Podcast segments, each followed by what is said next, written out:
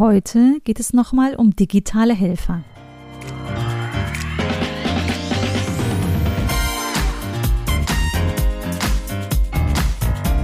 Willkommen zum Podcast Chancen denken, wie wir die Zukunft leben wollen. Das ist Episode 58. Digitale Helfer 2. Ich bin Andera Gadeib, Digitalpionierin, Vollblutentrepreneur und Autorin. Meine Passion ist es, eine gute Zukunft zu gestalten. Digital und analog. Immer für den Menschen. Machen statt reden ist mein Motto.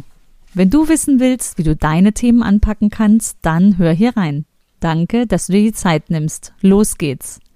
Die vierte Rubrik ist Konzentration. Ne, was hilft es, konzentriert an etwas zu arbeiten? Auch da kannst du dir Hilfsmittel zunutze machen. Und ich finde, da ist für mich so am, am stärksten ähm, wahrnehmbar dass es sehr unterschiedliche Arbeitstypen gibt. Ich habe das damals gelernt in dem Buch Wenn du es eilig hast, gehe langsam von Lothar Seiwert. Der unterscheidet die konvergenten und die divergenten Typen. Ich bin divergent. Divergent heißt, ich habe am liebsten so 20 Stifte auf dem Tisch, um mich dann zu entscheiden, mit welchem Stift ich jetzt gerne schreiben möchte. Gut, beim Apple Pencil geht das natürlich nicht, aber wenn ich im normalen Stift arbeite, liebe ich es. Kannst mich auch im Schreibwarenladen einsperren, da hätte ich große Freude und ähm, würde mich da erstmal in allen Stiften ausprobieren und gucken, was es gibt. Das gleiche gilt übrigens fürs Zeit Zeitmanagement. Das habe ich schon mal angedeutet in einem Podcast. Zeitmanagement funktioniert zum Beispiel für mich nicht. Das ist eher was für Konvergente, also die, die planen, gerne morgens genau planen, was dann, was wann passiert und das dann so umsetzen. Wenn du der konvergente Typ bist, dann hast du lieber den einen Stift, also so äh, reduziert auf deinem, auf deinem Tisch und hast deinen Plan für den Tag. Beim divergenten Typ tut's das eher nicht. Das heißt, Konzentration, etwas an einem Stück fertigstellen, wer so auf Ablenkung steht, wie ich, und sich auch eher schnell ablenken lässt und das Gefühl hat, er müsste irgendwie gleich mehrere Dinge gleichzeitig oder schnell hintereinander machen, für den ist Konzentration natürlich äh, super wichtig, aber für jeden ist sicher ein ablenkungsfreies Umfeld super relevant. Und da ist ein Schreibtool beispielsweise wie Ulysses, was ich äh, schon vorgestellt habe in der Rubrik Ideen merken, super toll, weil du da wirklich den Bildschirm ablenkungsfrei hast, aber zum Beispiel auch äh, irgendwelche Benachrichtigungen ausstellen ist eine super Hilfe. Ich habe aktuell einen Modus, wo ich tatsächlich nur nachmittags Benachrichtigungen durchlasse. Also äh, einen sehr kurzen Zeitslot jetzt eingestellt habe und zwar auf all meinen digitalen Endgeräten kommen äh, WhatsApp-Nachrichten, SMS, E-Mails und so weiter nur zu bestimmten Zeiten durch und ich brauche das tatsächlich, um mich konzentrieren zu können. Man könnte natürlich sagen, ach, guck einfach weg, aber mich lenkt es unglaublich ab und ich glaube, wir ticken auch so, ne, wenn das Hirn irgendwo so ein Ticker, so ein, so ein kleines Menü, was reinfliegt, wahrnimmt, dann guckt's kurz hin und in dem Moment ist es mit der Konzentration auch schon vorbei. Und es gibt sogar Tools, die das für dich erledigen. Also du kannst ja auch extra Tools runterladen im Netz. Es gibt auch den Pomodoro-Timer. Vielleicht kennst du den, wo du feste Zeitslots einstellen kannst, in denen du konzentriert arbeitest um dann auch wieder eine Pause zu machen. Ich glaube, Pausen sind tatsächlich auch super wichtig. Ne? Die muss man sich auch geben, um dann wieder konzentriert arbeiten zu können. Äh, da musst du auch ein bisschen ausprobieren, was für dich gut funktioniert. Pomodoro-Timer tut's für mich nicht, beispielsweise. Die Einstellung auf den digitalen Endgeräten, dass nur zu bestimmten Zeiten Nachrichten überhaupt rein pingen. Das funktioniert gut und wenn ich dann eine Pause mache, dann schalte ich es auch schon mal bewusst ein, dass ich irgendwie kurz Mails checke oder WhatsApps, aber ich versuche mich dann wirklich auch sehr zu konzentrieren. Du kennst schon die Zwei-Minuten-Regel. Alles, was max zwei Minuten dauert, das mache ich dann. Aber alles andere lasse ich dann auch wirklich liegen, um dann im nächsten Arbeitsslot sozusagen wieder in die Konzentration finden zu können. Die fünfte Rubrik ist die Grafik. Du kannst digital unglaublich gut inzwischen Grafiken erstellen, die wirklich profimäßig aussehen, ohne viel Aufwand. Das beste Tool, was auch wirklich super weit verbreitet ist, soweit ich das äh, sehen kann, ist Canva womit du beispielsweise deine Social Media Posts erstellen kannst, aber sogar Flyer, äh, eigentlich alles erstellen kannst. Und dadurch, dass es ganz viele Vorlagen gibt, ganz viele Möglichkeiten der Gestaltung, super easy anwendbar, sind wir weit darüber hinweg, dass wir alle Photoshop-Experten werden müssen. Ich glaube, das bleibt dem, dem Designer, dem Profi vorbehalten. Aber vieles kann man eben dann doch selber erledigen, was so in den, in den einfachen Feldern liegt, also sowas wie ein Social-Media-Post. Ah, das kannst du selbst machen, aber eben auch bis hin zu Flyern, was äh, vorher vielleicht dann doch eher an eine Grafikagentur gegangen ist.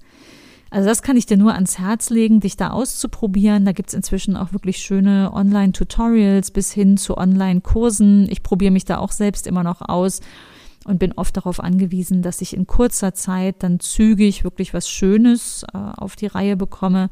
Für mich spielt Ästhetik immer eine große Rolle. Es ist mir persönlich wichtig, da tickt ja jeder auch ein bisschen anders. Und wenn du in die Canva Pro Version wechselst, das habe ich jetzt gerade gemacht vor einiger Zeit, dann hast du da die Möglichkeit, auch äh, deine Farben beispielsweise zu hinterlegen, deine Schriftarten.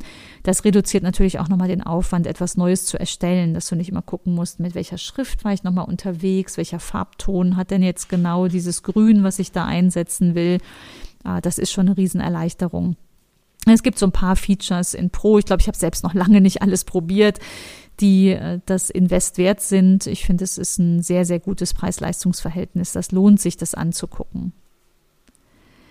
Rubrik 6 der digitalen Helfer ist das Erstellen von Websites. Es geht heute leichter denn je, deine eigene Website zu erstellen. Es ist echt kein Hexenwerk mehr. Klar, man muss sich da einmal reinfuchsen. Es gehört sicher zu den Dingen, wo die Lernkurve am Anfang flach ist.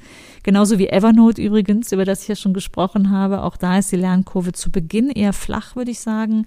Man muss erstmal verstehen, wie tickt das, wie geht das mit diesem Netzwerk und ähm, aber bei Websites gilt's ähnlich. Ne? Also man muss erstmal einmal verstehen, was will denn das Tool jetzt von mir. Aber dann kannst du super easy mit ähm, Standardanwendungen deine eigene Seite bauen. Auch da gibt's eine Menge Tutorials und Online-Hilfen, ähm, die du nutzen kannst. WordPress ist mit Sicherheit das am weitesten verbreitete Tool, die Blog-Tool, Website-Tool, das ich auch mit, mit allen meinen Seiten einsetze. Du kannst da sogar deinen eigenen Online-Shop erstellen, also den äh, Shop, den ich beispielsweise auf Let's Balance bei der Online-Tierheilpraxis habe oder auch zu meinem Buch auf meiner Website sind selbst erstellt. Dazu kannst du dann kleine Plugins hinzufügen, WooCommerce Shop beispielsweise, und dann hast du deinen eigenen Online-Shop. Also es ist kein Hexenwerk, trau dich da ruhig dran. Eine Website muss eigentlich kein anderer mehr für dich erstellen. Es sei denn, du hast einfach gar keinen Bock auf, auf ein bisschen Technik. Ne? Könnte ich auch verstehen, dann hol dir Hilfe. Ansonsten hol dir vielleicht Hilfe zum Aufsetzen und dann fügst du aber deine Beiträge und Seiten selber ein. Das äh, kann man auf jeden Fall schaffen. Und die letzte digitale Helferrubrik ist das Thema Finanzen und Steuern.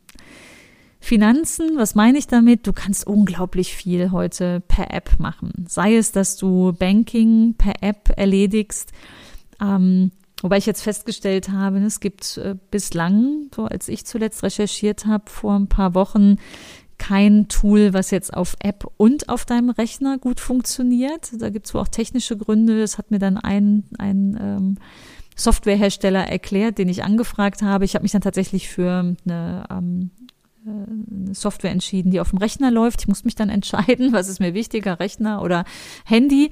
Aber das wird sich sicher auch früher oder später ein, ein Stück weit auflösen. Wenn du bei einer Bank bist, das nur für eine Bank nutzt, dann geht's natürlich auch schon. Ich wollte das übergreifend für verschiedene Banken realisiert wissen und äh, brauchte dann eine Software, die, die auf alles zugreifen kann und habe mich dann für eine entschieden, die auf meinem Mac zuverlässig läuft und auch zeitgemäß ist.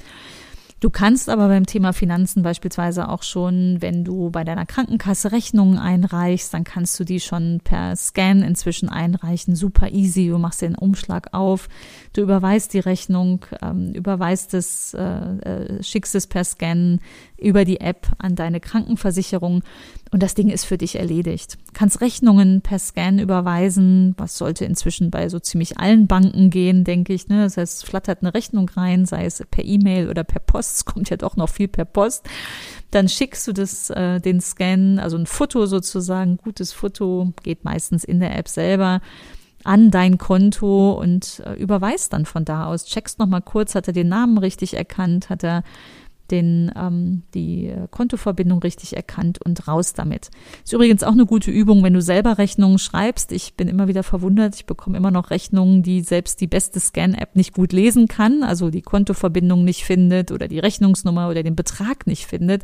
Optimiere deine Rechnungen so, da gehört echt nicht viel dazu, aber optimiere sie so, dass die auch lesbar sind. Ne? Mach's deinen Kunden einfach, da ist allen mit geholfen und wenn es auch nur eine Kleinigkeit ist, dass deine Rechnung schneller überwiesen wird oder der Kunde noch glücklich ist, wenn er dir das Geld überweist, nachdem du da deine Leistung erbracht hast, dann ist das doch ein kleiner, aber doch äh, wichtiger Aspekt, wie du einfach auch digital da dich gut aufstellen kannst und einen echten Nutzen bietest.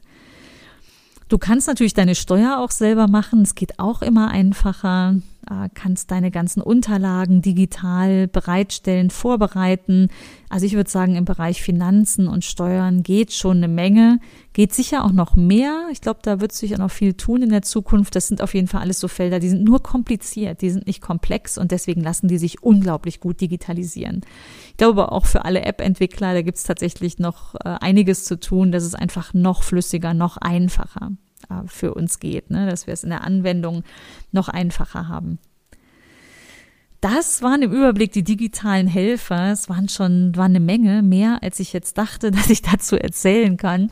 Und wenn ich nochmal meine vier Ws bemühe, ne, die kennst du äh, vielleicht schon aus, äh, aus vorangegangenen ähm, Episoden, dann ist ein wichtiges Feld natürlich das, das Thema dass es einen relevanten Nutzen geben muss. Also relevanter Nutzen heißt, das äh, Software-Tool oder die App, die du einsetzt, die soll für dich einen, einen guten Benefit bieten. Das kann ein Benefit sein, der eher funktional ist. Also es geht etwas schneller beispielsweise, du sparst Geld. Es gibt ja inzwischen einige die äh, dir ähm, Gebühren erlassen, wenn du beispielsweise digitale Rechnungen akzeptierst. Hat jetzt gerade unser Schornsteinfeger hat uns geschrieben, ein Euro weniger, wenn du die digitale Rechnung willst, schreib mir eine E-Mail.